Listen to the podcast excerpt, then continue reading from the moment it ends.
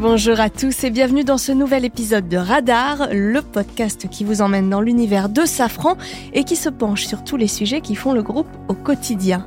Et pour ce huitième numéro, nous allons, comme à notre habitude, lever la tête et contempler aujourd'hui les étoiles et même au-delà.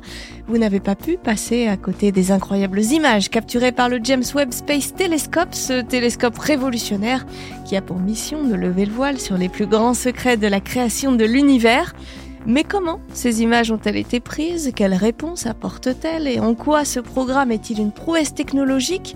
Comment Safran, bien sûr, a-t-il contribué à cette incroyable aventure spatiale? Nous allons répondre à toutes ces questions avec notre invité du jour. Nous accueillerons dans quelques secondes Jacques Rodolfo. Il est responsable de programme R&T chez Safran Reosc et chef de projet pour le James Webb Telescope depuis 2007. Le temps d'enfiler nos scaphandres, décollage immédiat vers les confins de l'univers, au-delà de l'espace et du temps.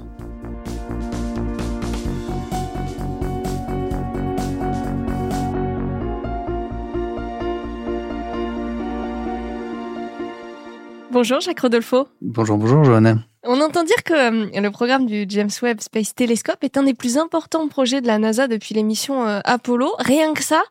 Est-ce que vous pouvez nous rappeler les enjeux de ce programme et la mission première de ce télescope? Oui, en effet, c'est un des programmes euh, majeurs de ces dernières années de la NASA. C'est un projet qui a démarré dans les années 90 et qui a abouti l'année dernière, le 25 décembre 2021, par le lancement du télescope James Webb en orbite. En fait, le James Webb Space Telescope est considéré comme une machine à remonter dans le temps. C'est un télescope qui va permettre d'observer des objets qui sont très peu lumineux et très lointains et dans des longueurs d'onde qui vont permettre de déterminer leur état très très très loin en arrière dans le temps, jusque quasiment à l'origine du Big Bang. Et l'observation de ces objets-là va permettre de fournir des éléments pour expliquer la formation des étoiles, des galaxies, des planètes, et également par les analyses qui vont être faites, de déterminer si dans les planètes qu'on observera, il y aura des conditions favorables au développement de la vie. Donc c'est des enjeux scientifiques qui sont extrêmement importants actuellement. C'est également un programme qui est extrêmement ambitieux du point de vue des risques technologiques qu'il a présentés. C'est le télescope le plus grand au monde qui est déployé dans l'espace et il met en œuvre tout un tas de technologies qui présentent tout autant de risques. Ne serait-ce que le lancement avec euh, la fusée Ariane 5 qui a été euh, le dernier événement très important lors de la mise en œuvre du télescope, il y a tout un tas d'objets qui peuvent ne pas fonctionner. Le déploiement des miroirs, la mise en face des miroirs, la mise en route des instruments, leur fonctionnement. Et c'est en fait assez incroyable que tout est réussi et qu'aujourd'hui on arrive à un télescope qui fonctionne de manière aussi exceptionnelle. Un point encore plus particulier pour cette mission, c'est que le télescope va être envoyé au point de Lagrange L2, qui est un point dans l'espace qui se situe à 1 500 000 km de la Terre, pour des raisons de fonctionnement. Et à cette distance-là, il sera absolument impossible d'aller faire aucune réparation, aucune maintenance ou remise en route du télescope s'il y a le moindre problème. Donc ça a présenté pour l'ensemble des équipes qui ont travaillé sur le sujet une pression et un enjeu extrêmement important. Alors on reparlera des aspects techniques et technologiques dans quelques instants. 1 500 000 kilomètres, vous nous avez dit, c'est euh, absolument incroyable. Et puis le temps que le télescope arrive, on a reçu ses premières images, c'était cet été, le monde les a découverts absolument émerveillés. Qu'est-ce qu'on y voit, Jacques Rodolfo? Et puis comment est-ce que ces images ont pu être prises? Alors, les images qui sont diffusées par la NASA, l'ESA et le CSA, qui viennent du James Webb Space Telescope, en fait, elles sont un peu fausses parce que le télescope, il observe dans des longueurs d'onde infrarouges donc c'est-à-dire des longueurs d'onde à laquelle les yeux ne sont pas sensibles. Donc si c'était des images telles qu'on les verrait sur les caméras, on verrait rien du tout parce que c'est que du noir. Donc c'est pas si joli que ça en vrai? C'est très joli, mais ça nécessite un petit peu de traitement pour que la beauté des images soit rendue accessible aux gens. Et ce qu'on voit sur les images, et qui est très beau, c'est juste une différence de couleur, mais on voit les différences de couleurs, la netteté des images, qui reflètent vraiment la performance de l'instrument en termes de résolution, de champ et de capacité. Donc il y a un petit peu de post-traitement, mais c'est pour les rendre plus belles. Après, il y a différents instruments qui sont utilisés dans le James Webb Space Telescope. Il y a NIRCam, MIRI, NIRSPEC. Il y en a qui font des images, simplement. Ce sont quoi? Ce sont des appareils photo que vous venez de, nous citer? Équivalent, ça revient à faire ça à la fin, de faire des images des objets qui sont observés. Pour les imageurs, donc les imageurs, effectivement, c'est des sortes d'appareils photo. Mais il y a aussi des spectrographes.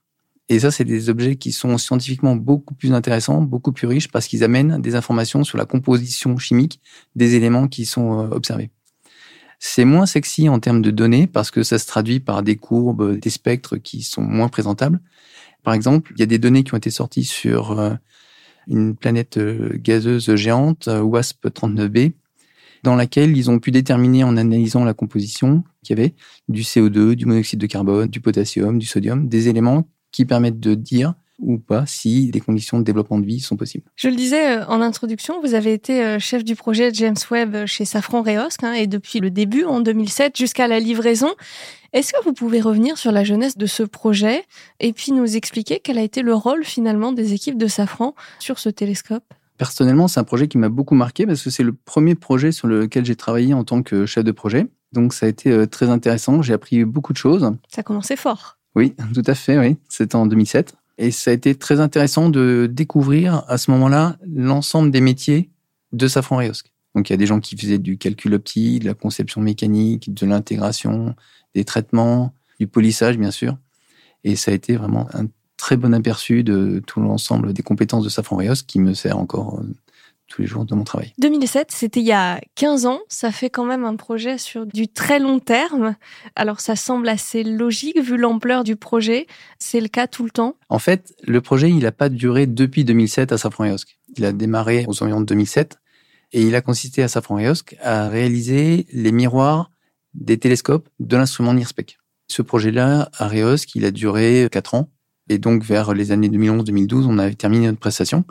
Par contre, ce qui a pris beaucoup de temps par derrière, c'est le reste de l'intégration du satellite, la fabrication des autres équipements, le test du satellite, qui était aussi une phase très compliquée, qui a amené finalement au lancement en 2021 uniquement.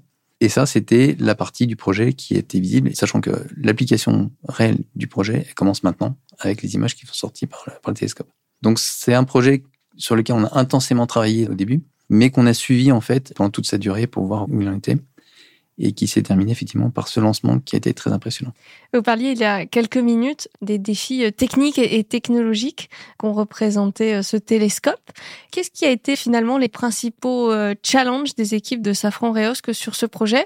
Est-ce qu'il a fallu par exemple innover, concevoir quelque chose de nouveau spécifiquement pour ce télescope? Oui, tout à fait. Il y a eu beaucoup de choses nouvelles sur ce projet-là. La première chose vraiment nouvelle, c'est un projet vraiment très large qui a couvert toutes les activités de Safran Reosc. Donc, on a eu des gens, comme je disais, qui ont fait du calcul optique, de l'intégration, des essais euh, en température cryogénique, du polissage. Le fait de rassembler tous ces ateliers, c'est pas souvent dans les projets de Safran Reosc. L'autre point qui était également très nouveau à l'époque, c'était l'utilisation du carbure de silicium pour fabriquer des miroirs. C'est une technologie qui était euh, débutante à l'époque. Et donc, pour ça, on a dû beaucoup travailler sur ce thème-là.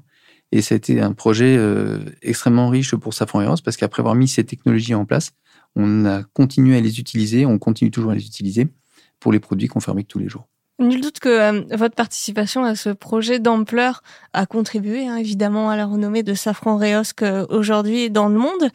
Est-ce que euh, ça a entraîné de nouveaux projets, de nouveaux défis pour vos équipes?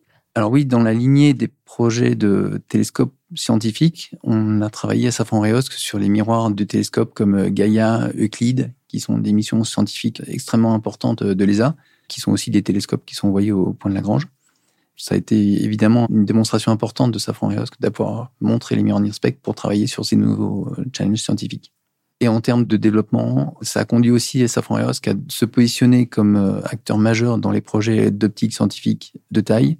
Et c'est ce qui nous a fait aujourd'hui aboutir au projet ELT, qui est le projet très important sur lequel Safran Reosc travaille actuellement avec la fabrication du miroir primaire de ce télescope qui mesure 39 mètres de diamètre, mais également la réalisation des autres miroirs qui sont entre 4 mètres et 2 mètres. Une dernière question pour vous, Jacques. Vous avez suivi le lancement d'Ariane 5 euh, l'année dernière à Noël? Oui, ça a été un moment euh, très émouvant. J'ai suivi ça en famille avec ma famille et mes parents le jour de Noël. J'étais très fier de leur expliquer ce qu'on avait fait sur le projet, Safran et et moi. On avait essayé d'organiser un événement à Safran Reosc pour euh, suivre avec les équipes euh, qui étaient à Safran Reosc. Ça n'a pas pu être fait parce que le lancement était décalé et puis finalement il est tombé pendant les vacances de Noël. Par contre, on a organisé un petit événement le 12 juillet lorsque les premières images ont été diffusées. Donc on s'est réunis à plusieurs dans une salle de réunion et on a suivi la diffusion en direct de la retransmission des premières images. Et c'était euh, très agréable mais émouvant aussi de voir qu'il y avait pas mal de gens qui avaient déjà travaillé sur le projet à l'époque et d'autres non, qui étaient plus jeunes et qui s'intéressaient euh, tout autant à ce challenge. Évidemment, ça fait rêver. Merci beaucoup Jacques Rodolfo d'avoir été euh, notre radar du jour. Euh, je vous rappelle à vous qui nous écoutez que vous pouvez retrouver l'intégralité hein, des épisodes de Radar sur Insight et sur toutes vos applications de podcast habituelles. On se retrouve eh bien déjà l'année prochaine en 2023 pour un nouveau numéro de Radar. À bientôt.